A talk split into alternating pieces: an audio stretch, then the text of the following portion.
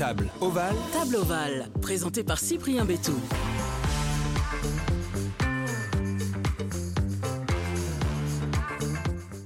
Bonjour à toutes et à tous, très heureux de vous retrouver dans ce nouvel épisode de Table Ovale, le nouveau podcast rugby, mais pas seulement, car nous allons aller ensemble à la rencontre de joueurs de rugby en activité ou retirés des terrains afin d'évoquer leur carrière, mais surtout de découvrir les personnalités qui se cachent derrière le ballon ovale. Et pour ça, on ne perd pas plus de temps, on passe à table. Et pour cet épisode, j'ai la chance d'être aux côtés d'un triple champion de France avec le Stade français, un écrivain à succès et un touche-à-tout après sa carrière, Raphaël Poulain, bonjour. Salut Cyprien, merci pour ce joli petit portrait. Alors, dis-moi où on est pour enregistrer ce podcast parce que tu as choisi ce lieu. Oui, alors j'aurais voulu t'inviter parce que normalement j'ai écouté tes podcasts justement et, euh, et tu voulais soit un bar, soit un endroit un peu symbolique de troisième mi-temps, on va dire. Et euh, nous, on avait les Princes à l'époque, mais ça a complètement changé de propriétaire et j'aurais voulu t'emmener au Pouce au Crime. Pour ceux qui connaissent pas Paris, c'est un des hauts lieux de la troisième mi-temps euh, rugbystique à Paris. Ça se trouve dans le quartier d'Odéon, rue Princesse. Et c'est un bar où, où tu as, vadrouillé là-bas? Bah, J'ai vadrouillé, j'ai, je salue d'ailleurs Laurence Laverne qui est un peu la, la, deuxième maman de Pierre Rabadan. Et moi, c'était Titine, Christine, qui est décédée depuis, qui était ma deuxième maman. Et au Pouce au Crime, j'ai jamais payé un verre parce qu'on était les bébés du, du Pouce au Crime. Et on a gagné ce titre Réchelle en 99. Et de ce jour-là, on a fait toute nos troisième mi-temps là-bas. C'est un peu ce qui me coûte ma carrière et c'est complètement assumé. Voilà. Bon, du coup là on est, euh, on, est, à Jambouin. Ouais, on est au milieu de, au milieu de Jambouin. Ça s'appelle la Pink Room et en fait on a décidé avec euh, Jérôme Papin, euh, Léo Chastan et notamment Thomas Lombard en fait de lancer le podcast Le Soldat Rose, donc le podcast du, du Stade Français. Donc tu es dans le lieu en fait, tu es dans le studio. on a essayé de refaire un peu un univers vestiaire et l'idée c'est de recevoir à la fois les joueuses, les joueurs, les tous celles et ceux qui font en fait l'actualité du, Stade Français à la fois dans les bureaux mais aussi sur le terrain. Donc voilà, c'est un lieu de création. Bon, je suis dans les entrailles du nouveau podcast Soldat Rose qui va sortir prochainement, c'est ça donc? Le, le, Stade Jambouin, c'est ta deuxième maison. Alors là, il a été refait il y a quelques années. Toi, tu as connu le, le vieux Jambouin, mais ça reste malgré tout la même atmosphère et ADN. Alors, j'ai eu la chance, et, je pense qu'on va en parler, mais de vivre une aventure extraordinaire au Stade français dans ce vieux Jambouin justement que j'ai découvert lors des détections que j'ai faites en 98 et puis j'ai eu la carrière que j'ai eu et que j'assume complètement. Et le stade a été détruit, reconstruit. Euh, moi, à ce moment-là, bah, tu sais, pour faire le deuil du joueur que j'ai été, bah, tu as toujours un peu de colère. Donc, euh, j'en suis parti et, euh, je suis revenu dans ce stade où le premier match, ben, un de mes meilleurs potes, Pierrot Rabadan, marque cet essai. la fin de la carrière de Pierre et de Jérôme Fiol, qui sont mes meilleurs amis. Donc, je vis à travers eux ma fin de carrière. Je dirais presque à 35 ans. Je vis à travers eux ma fin de carrière en 2015, alors que j'avais arrêté 10 ans plus tôt. Donc, je reviens au sein du Stade français euh, en tant que, je dirais pas consultant, mais en tant qu'ancien qui a envie, vu que j'ai jamais su faire une passe sur le terrain, euh, bah, d'être, comme tu le fais d'ailleurs dans ton podcast, de faire de, la transmission, c'est d'aller de faire une passe aux joueuses et aux joueurs et de connaître un petit peu les hommes et les femmes qui font le, le Stade français. Donc euh, j'ai fait le deuil du joueur que j'ai été, et j'en reviens avec la banane, le sourire, tu le vois, et, et, je bosse aussi pour un truc qui s'appelle le vestiaire les jours de match, où en fait c'est la version hype de réceptif au stade. Donc voilà, je reprends goût. Euh, à, venir, à venir au stade, même si ça a été dur d'en faire le deuil. je te présente rapidement Raphaël Poulain. Tu es né à Amiens, en Picardie, le 16 août 1980.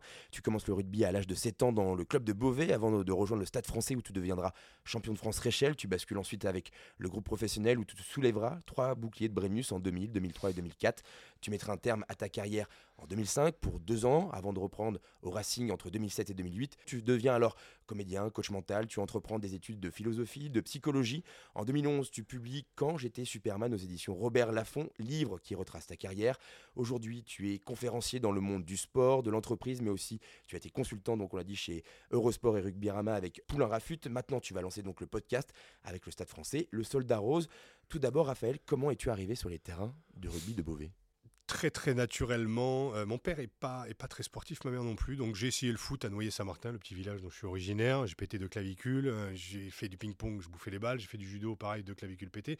Et puis assez extraverti, tu vois. Donc euh, mon père était dans la cuisine, ma mère dans la salle à manger. mon père dit à ma mère, mais qu'est-ce qu'on va faire de lui au niveau du sport hein Et, en fait, mon père m'amène très naturellement sur un terrain de rugby à Beauvais. tu vois, je ferme les yeux et je me souviens Anne-Marie Lenormand, c'était ma première entraîneur de rugby. Je me souviens de Luc, qui est encore mon meilleur ami aujourd'hui, qui est, orthodontiste à, Rodez et que je salue d'ailleurs, et qui est encore mon meilleur pote. Et c'est comme ça que tu crées des liens, tu vois. On en parlait en off, Cyprien, tout à l'heure. Tu vois, c'est ces liens que tu crées avec des amis depuis que tu commences le rugby. Donc, je me souviens du terrain en pente, je me souviens de Robert, c'était trois cousins humains. Euh, c'était notre sac de plaquage. Et puis l'histoire d'amour, euh, voilà, ça a été pendant dix ans à Beauvais avec euh, les troisièmes mi-temps, mais que tu vis le jeudi soir. Et puis aussi le dimanche dans le bus. Bon, mon père était au début du bus. moi, j'étais au fond, toujours sur la banquette à cinq places. Et puis j'ai gardé cette place quand je suis arrivé au Stade français. Et puis la machine s'est lancée comme ça, très naturellement. Mais j'ai découvert le rugby, voilà, comme on découvre la vie, comme tu croques la vie. quoi. J'ai pris ça à bras le corps. J'étais arrière pendant dix ans à Beauvais. Et je m'amusais comme un cheval dans un pré. Et pour un poulain, c'est pas mal. C'est très précis encore dans ton esprit, euh, les tournois, les copains, les mercredis avec le 4 quarts, tout ça. C'est, euh, c'est, en fait, c'est comme ça que tu as aimé le rugby, en fait, tout simplement. Oui, oui, oui. C'est, bah, à la fois la dépense sur le terrain, parce qu'il fallait vraiment que je me dépense quand même. Hein. Sinon, j'aurais, tué des chats euh, dans mon village et tout. ça, fait très tueur, tueur en série. Mais non, tout va bien, tout va bien. et, mais, mais heureusement que j'ai, découvert ce sport parce que, parce que ça m'a permis d'avoir un, un, vrai exutoire, de connaître des copains qui sont devenus des frères. Vraiment, je le pense. Et, et puis, euh, naturel. Voilà, enfin, comme, comme tout rugbyman amateur qui te parlerait de rugby, même si tu as joué 5 minutes, 5 ans ou 10 ans sur un terrain, tu te souviens de ça, tu te souviens de tes premières années, tu te souviens de tes potes, tu te souviens de ton, ah, ton premier plan cul dans une, dans, une, dans une mauvaise tente à 6 h du matin, bourré, euh, et puis que tu as raconté à tous tes potes pendant des années que tu avais mis une demi-heure alors que tu as balancé la purée avec une bémol de fin de soirée à 6 h du mat. Euh, voilà, c'est des anecdotes qu'on se raconte au fond du bus en fait, et c'est ce qui marque tous les, les rugbyman, même les introvertis du début du bus, ils sont toujours là à tendre l'oreille pour entendre les conneries du fond. Et, donc pour moi, c'est ça le rugby, tu vois. Je, te fais un espèce d'état de, des lieux de ce que j'ai vécu pendant 10 ans. C'était extraordinaire venant d'un petit village de 700 habitants. Je joue à Beauvais, donc pour moi, Beauvais, c'est la capitale du monde, jusqu'à 18 ans. Tu rêvais pas du tout de faire euh, rugbyman professionnel. Quand j'ai vu ton parcours, toi, tu rêvais de théâtre, tu rêvais de planche, tu rêvais de comédie, de jouer, d'être acteur. Alors, ça? mon, ouais, mon rêve de gosse à la base, c'est d'être motard dans la police. D'accord. Et à 26 ans, avec Jeff Yol, euh, on est à Saint-Rémy de Provence et on s'est acheté deux Dax. Lui, il venait de perdre son permis, donc il s'est acheté un 110 cm3, moins 125. Et euh, c'est la seule fois où j'ai, euh, je dirais, j'ai atteint mon rêve de gosse, c'est que j'ai acheté une moto. Mais c'était un Dax, donc qui faisait la taille de ma cuisse. Bon, Jeff Hill, on a l'impression qu'il était sur une Harley, on a l'impression d'être sur un tricycle. il n'a pas le même gabarit que toi. Il n'a pas le même gabarit, mais on n'a pas le même talent rugbystique non plus, et je lui rends hommage d'ailleurs. Mais euh, voilà, mon rêve de gosse, je l'ai atteint en achetant cette moto. Après, j'ai fait du théâtre au collège et au lycée, j'ai fait trois pièces de théâtre. Et tu sais, on, connaît tous et toutes des Merlin l'Enchanteur, des hommes et des femmes qui nous révèlent, qui nous font aimer une matière. Moi, ça a été Madame Van en 94, qui me met sur des planches. Et j'ai fait trois pièces de théâtre La cantatrice chauve, euh, Réveille-toi Philadelphie de Raphaël Billedou et euh, Les citrouilles d'Alain Badiou. Et puis en sortant de ça, euh, ben voilà, je suis dans le fond de mon jardin en train de réviser mon bac à 17 ans. Et puis le Stade français m'appelle parce qu'ils m'ont vu en fait jouer dans un tournoi en Belgique. Donc je fais les détections à Jambouin. Et puis, et puis ben, je passe mon bac. Et puis deux mois plus tard, je me retrouve à Jambouin en tant que Crabos avec Pierrot Abadan, avec Mika Balat. Et là aussi, j'aimerais tous vous les citer. Et puis voilà, la machine, on va dire, rugby se lance. Mais je ne rêvais pas d'être rugbyman euh, professionnel, je rêvais d'être motard dans la police à la base.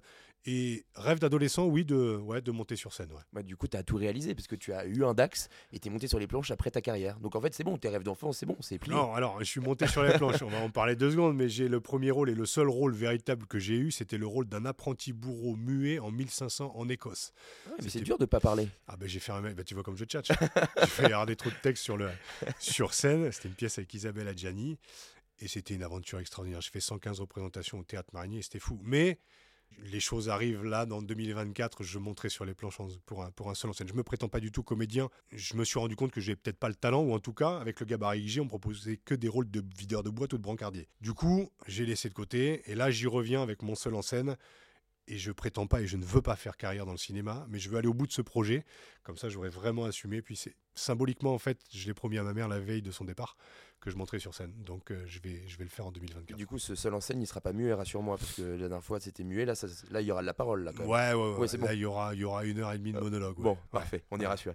Derrière, tout va très vite. Tu arrives au Stade français, ton titre en Réchelle, ton passage en professionnel, les titres champion de France. Comment tu as vécu cela? Est-ce que tu réalisais ce, que, ce qui t'arrivait ou, ou alors tu, tu comprenais pas, tu étais dans une machine à laver et, en fait, tu, tu, te laissais porter? Alors, c'est très paradoxal parce que je me rendais pas compte de ce qui m'arrivait, mais je me rendais compte aussi. En fait, en gros, euh, je suis starifié à, 19 ans, en septembre 99, parce que j'ai, euh, euh, je remplace en fait Christophe Dominici qui fait cette fameuse Coupe du Monde en 99 et moi je deviens euh, voilà, titulaire à l'aile du Stade français avec Thomas Lombard de l'autre côté, Arthur Gomez, Franck Combat qui était mon, voilà, qui était mon king avec Domi. Je dirais trois mois auparavant, je suis champion de France Réchelle avec Momo Blin, avec Rabadan, avec Nico euh, Salim Tebani. Là aussi, j'aimerais tous te les citer parce que c'est le dernier match amateur avant que l'enjeu dépasse le jeu vraiment le dernier match où, euh, où je prends plaisir. Tu vois, je ferme encore les yeux, je vois mes parents dans les tribunes, il y a Max qui est dans les tribunes, il y a mes potes, il y a mes frères qui sont sur le terrain. On gagne contre Pau, on rentre sur Paris, trois semaines de bringue. Et puis Max m'appelle et me dit Viens me voir au 22 rue Boileau dans le 16e et, euh, euh, il faut que je te parle. Et, donc je signe mon contrat pro et la machine est lancée. Mais c'était extraordinaire et j'étais propulsé, très starifié très rapidement parce que ce gabarit que j'ai et que j'avais, euh, bah, c'était le gabarit de Roro, d'Aurélien Rougerie. On, avait, c'était, on était un peu précurseur des ailiers de plus de 100 kilos, mhm. en tout cas de 100 kilos. Donc j'ai pété les défenses au début. Voilà, personne s'attendait à ça. Et puis après, ben, en fait, je n'ai pas été dans le centre de formation, donc j'ai jamais su faire une passe. Euh, plaquer les mecs, je savais pas trop ce que ça voulait dire, mais je jouais tout sur mon gabarit. Donc ça marchait au début. Et puis la machine s'est enrayée. Donc j'ai été acteur. J'ai fait 80 euh, matchs au Stade français en 6 ans trois boucliers, donc tu calcules, ça fait à peu près 23 euh, matchs le bouclier, c'est pas mal quand même. c'est un bon ratio. C'est un bon ratio. Vu certains qui n'ont pas touché le bouclier de leur carrière. Mais pas joué de finale. C'est-à-dire que si je m'arrêtais toujours avant la finale, je me pétais. Donc j'ai été spectateur, et c'est là pour répondre à ta question, j'ai été acteur, et c'était extraordinaire, parce que la notoriété, je dis toujours, il n'y a pas d'éducation de notoriété, je l'ai pris en pleine gueule, mais de vivre au quotidien avec des mecs comme ça, c'est l'aventure extraordinaire qu'on aime du stade français ou qu'on aimait de ses débuts des années 2000, où le rugby se découvre pro. Moi, je suis une étoile filante avec une constellation de stars. Et pourquoi je suis spectateur, c'est que je joue pas les finales et je me rends compte de la chance que j'ai d'être là la malchance de ne pas jouer les finales, mais la chance, enlevé des betteraves montées dans les champs deux ans auparavant pour m'acheter un casque de mobilette. Et deux ans plus tard, je, suis en costard malheureusement et je loupe la finale de Coupe d'Europe. Euh, alors je dois être titulaire normalement contre le Leicester euh, au Parc des Princes. Mais rétrospectivement, quand je regarde en arrière, je dis mais quelle aventure pour un petit Picard qui habitait dans un village de 700 habitants et qui a vécu des choses formidables. Tu l'as dit, tu l'as dit, as, eu une grosse notoriété parce qu'on t'avait surnommé l'espoir du siècle. Hmm quand ce surnom-là euh, sort, est-ce que c'est lourd à porter? Est-ce que tu prends des pièces déjà dans le vestiaire?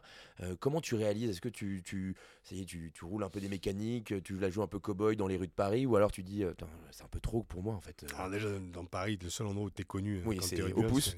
ou dans le marais pour les calendriers. Et je roulais en R25.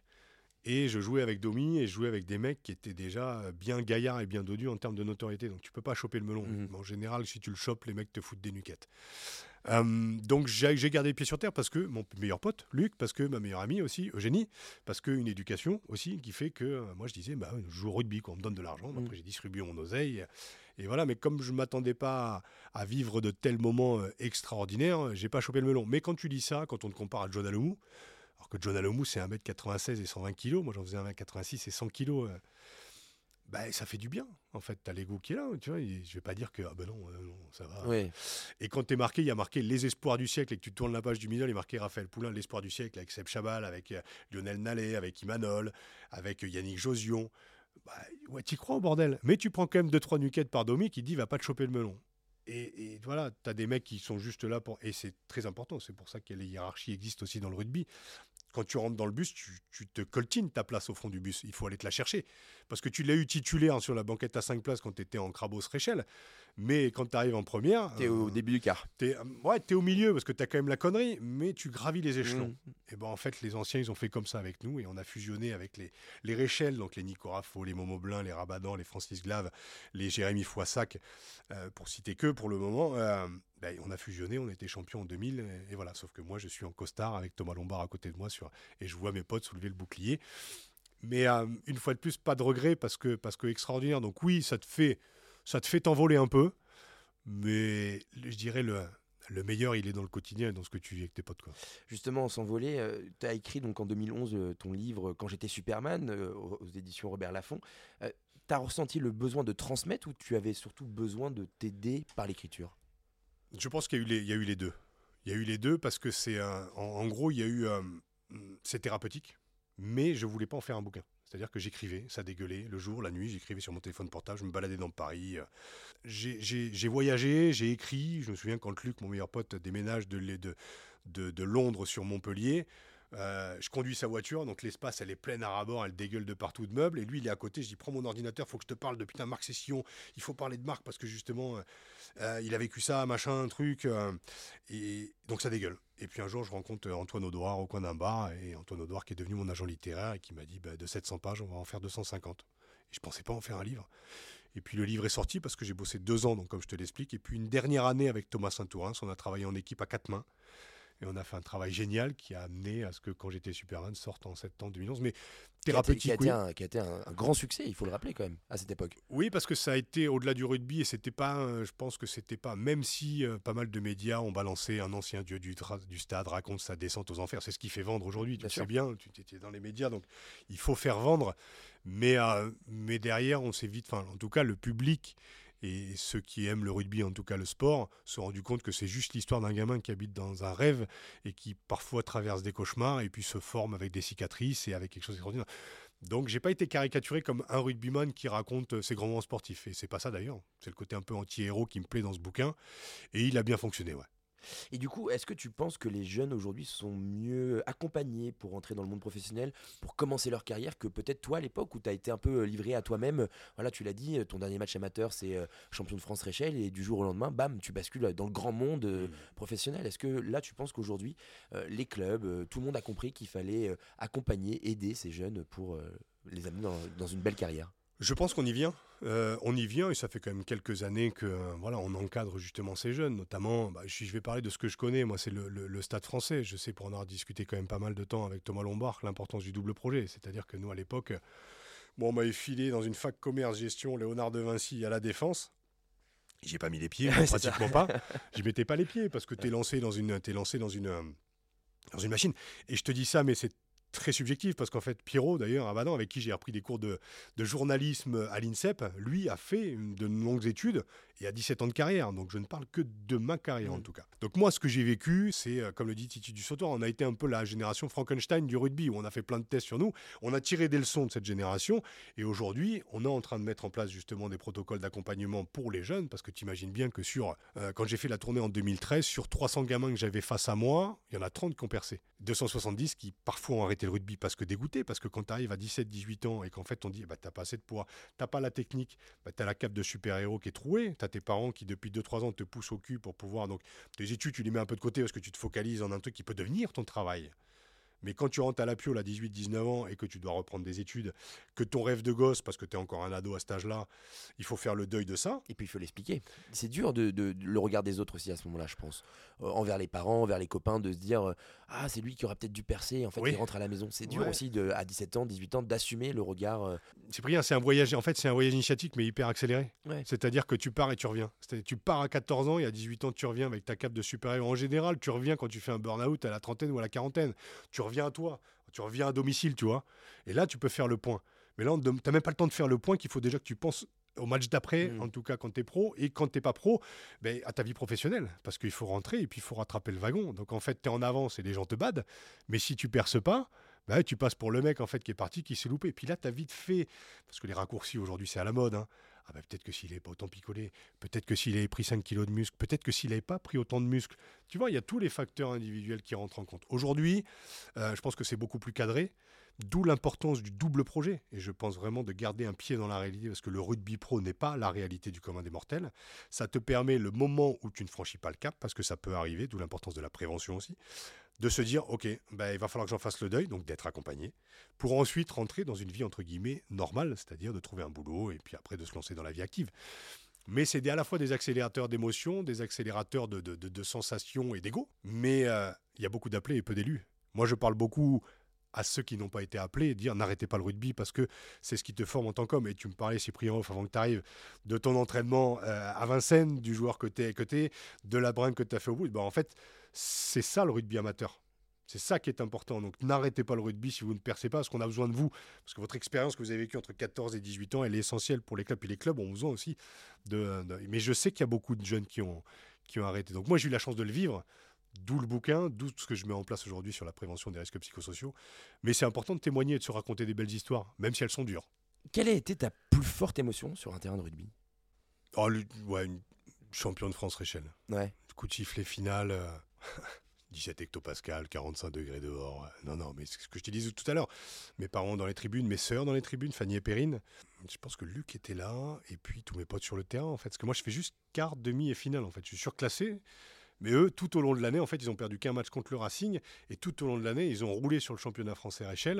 Et je suis tombé avec des mecs. Euh, là aussi, tu vois, Mathieu Laporte, euh, Momo Blin, euh, Francis Glavani, on avait tous des surnoms à la con. Guy Marticurena, Michel Jaunet, Bernard Raffo, Franleux. Salim, puis, et puis Toffer, c'est des mecs aussi qui étaient en espoir, mais qui étaient venus nous voir dans les tribunes. Donc tu te crées des, tu te crées un lien en fait qui est qui est qui est qui a la vie à la mort. Et c'est pour ça que j'ai toujours fait le parallèle entre le rugby amateur et le rugby pro. C'est que même si tu as mis 5 minutes un pied sur un terrain, tu es rugbyman, donc tu connais l'état d'esprit. Tu sais que tu peux pas t'échapper déjà, et tu sais que sans l'autre, t'es rien. D'où l'importance d'être au fameux soutien. Donc, euh, c'est la plus belle émotion que j'ai vécue, parce que là, en plus, tu es dans l'adolescence, tu vois. Ouais, tu as l'insouciance et puis euh, tu es, es, dans un milieu qui se, euh, qui se découvre professionnel, le rugby, mais tu es encore avec cet état d'esprit amateur. Et typiquement, quand l'année d'après, euh, pas mal d'entre nous sont intégrés en équipe première, cet état d'esprit Rachel, tu le retrouves en équipe première avec Domi, avec Peter, avec Pedrosa, avec, avec, avec Chaffardon. Chaffardon, c'est c'est quand même un gonze, euh, c'est la poutrelle du stade. Et le mec, en fait, euh, donc qu'est-ce qu'il faisait? Il buvait le synthol et il se foutait l'alcool de menthe dans le nez. Il faisait complètement l'inverse. Il passait à côté, il, passait à côté de toi, il faisait dans le vestiaire. Il te faisait peur, le gonze, mais il va jouer avec toi, quoi. Et te regardais avec sa tête, avec son menton en avant, comme ça. Mais le mec, il en fait, il désacralisait le moment, et tant mieux, parce qu'il t'enlevait la pression du bordel. Quoi. Bon, après, tu rentrais sur le terrain et tu te pissais dessus, mais, mais c'est des mecs comme ça qui te font grandir. Donc, ce titre Rachel t'amène à vivre derrière dans un club fou. Euh, des, émotions énormes, donc il n'y en a pas qu'une, mais s'il y en avait une à retenir, ce serait celle-là. Et du coup, c'est la plus forte émotion euh, sur un terrain. Est-ce que c'est également la plus forte émotion en troisième mi-temps? On parle souvent de la troisième mi-temps au rugby. Est-ce que c'est également celle-ci la plus belle, la plus mémorable pour toi? Bah, tu sais que j'étais plus titulaire à la fin de ma carrière en troisième mi-temps que sur les deux premières. Quoi. Il y en a certains, c'est là où ils sont très bons. Hein. Ouais, mais c'est ce qui a été. C'est ma réputation. Après, c'est la réputation que j'ai. Mais les gens ne se rendent pas compte aussi de la complexité de ce que j'ai pu vivre aussi. la notoriété, de, de, des matchs loupés. Donc, bah, tu as plus envie d'appartenir au groupe. Donc, comment le faire vu que tu es pété? Bah, La troisième mi-temps, la bringue. Donc, la machine s'enraye comme ça. Et puis, un physique où, quand on te dit en 98, bah, Raph Poulain, avec 100 kilos, tu seras le meilleur. Et donc, en un an, je prends 8 kilos de muscles sans me doper. C'est complètement con. 104, 170 en développé, c'est complètement con. Mais tu crois en ce que te dit ton entraîneur de l'époque. Et puis après, on dit, ah ouais, mais Poulain, s'il est pas autant picolé. Donc l'histoire, elle est un peu différente de ce que l'on tente. Et puis, comme je te disais tout à l'heure, hein, toujours plus facile de mettre une étiquette. Donc, euh, mais pas de regret. Pas de regret parce que, parce que, parce que fou dans tous les sens du CERN. Fou, fou. Et un troisième mi-temps, j'en ai fait, mais, mais à l'appel. Mais à l'appel à l'appel et je me souviens de Saint-Tropez, je me souviens du VIP, je me souviens du Pouce, je me souviens de la Bodega. La Bodega, c'était à côté de chez moi, la porte, porte de, à côté du pont du Garigliano. Moi, j'habitais face au parc André Citroën. Je faisais deux, c'est-à-dire que je jouais devant 10 000 personnes. Euh, tous après, on allait garer notre caisse en VIP euh, sur le, sous le chapiteau. On arrivait, il n'y avait que des étudiants, donc 1000 étudiants et étudiantes. Et à minuit, euh, tu faisais euh, capitaine flamme et les mecs te portaient. C'est-à-dire que là, en termes d'ego, t'es euh, es Dieu vivant, quoi. Tu te retrouves et c'est Icar le bordel.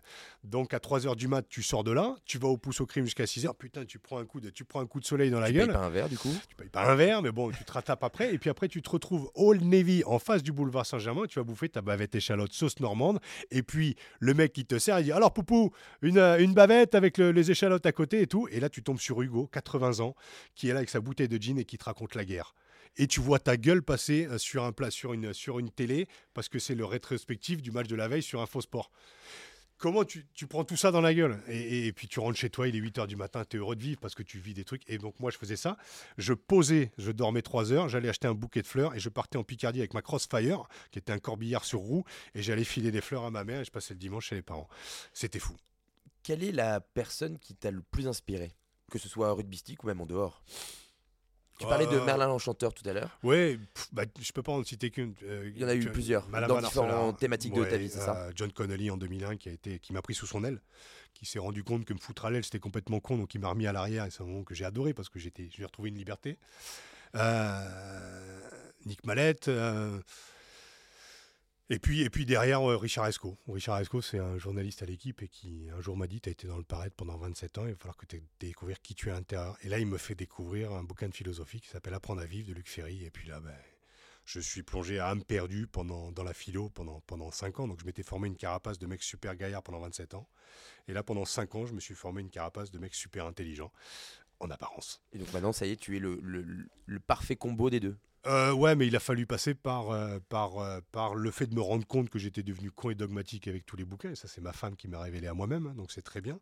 Et puis la dépression, et puis le burn-out, et puis l'HP, et puis la sortie de l'HP, et puis la reconquête de ma femme, l'arrivée des enfants. Et puis, tu sais, c'est des, des, processus de deuil, en fait, où tu bah, il faut mourir d'une partie de toi-même à l'adolescence pour devenir adulte. Mais ça se fait pas en un claquement de doigts. Ça demande à se regarder en face et de prendre sa part. Donc ça, c'est ce voyage initiatique que j'ai entrepris en 2008 et qui s'est arrêté en 2021. ce voyage, ça a été bah, théoriser, comprendre, s'apprendre différemment, accepter sa vulnérabilité, accepter le connard que j'avais été, qui l'est encore, qui existe encore aujourd'hui, hein, mais beaucoup moins qu'avant. Et puis tu apprends à se connaître en fait. Donc ça apprend des, tu prends des claques, tu mets des claques. Et puis euh, tu prends l'ultime claque qui à un moment te dit retourne le miroir. quoi. Arrête de dégueuler sur la terre entière, arrête de croire que tu es victime d'un système, arrête de croire que tu es victime de tes parents, des machins, de Julie, des tartines qui tombent tous les matins. Du mauvais côté, prends ta vie en main. Et puis là, quand tu commences à la prendre, quand tu reviens, c'est là où tu es dangereux parce que tu vas bien et tu vas bien simplement et tu te prends plus pour Jésus. Donc c'est cool. Et du coup, aujourd'hui, quelle est la plus grande qualité, le plus grand défaut de Raphaël Poulain? Je pense que je suis quelqu'un de mm, ouais, d'intègre.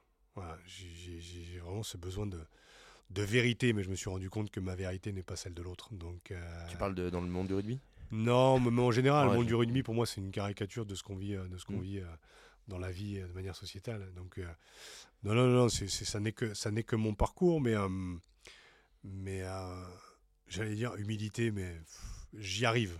Mais je me dis toujours, le rugby, c'est l'humilité collective. Si on avait été que des mecs humbles au Stade français, on n'aurait jamais gagné. Il faut des égaux. Donc j'étais heureux de faire partie de cette aventure. Mais, euh, je dirais que la, ouais, la qualité, c'est le, ouais, l'intégrité, même si parfois j'ai été connard, hein, vraiment, je le dis. Mais en tout cas, je, je tends à être de plus en plus euh, euh, intègre, mais ça m'a jamais trop lâché, je pense. Et le défaut, du coup? Et le défaut intègre, parce que euh, c'est à la limite de l'intégrisme, c'est-à-dire que ma réalité prévaut sur celle de l'autre. C'est là où l'humilité doit arriver.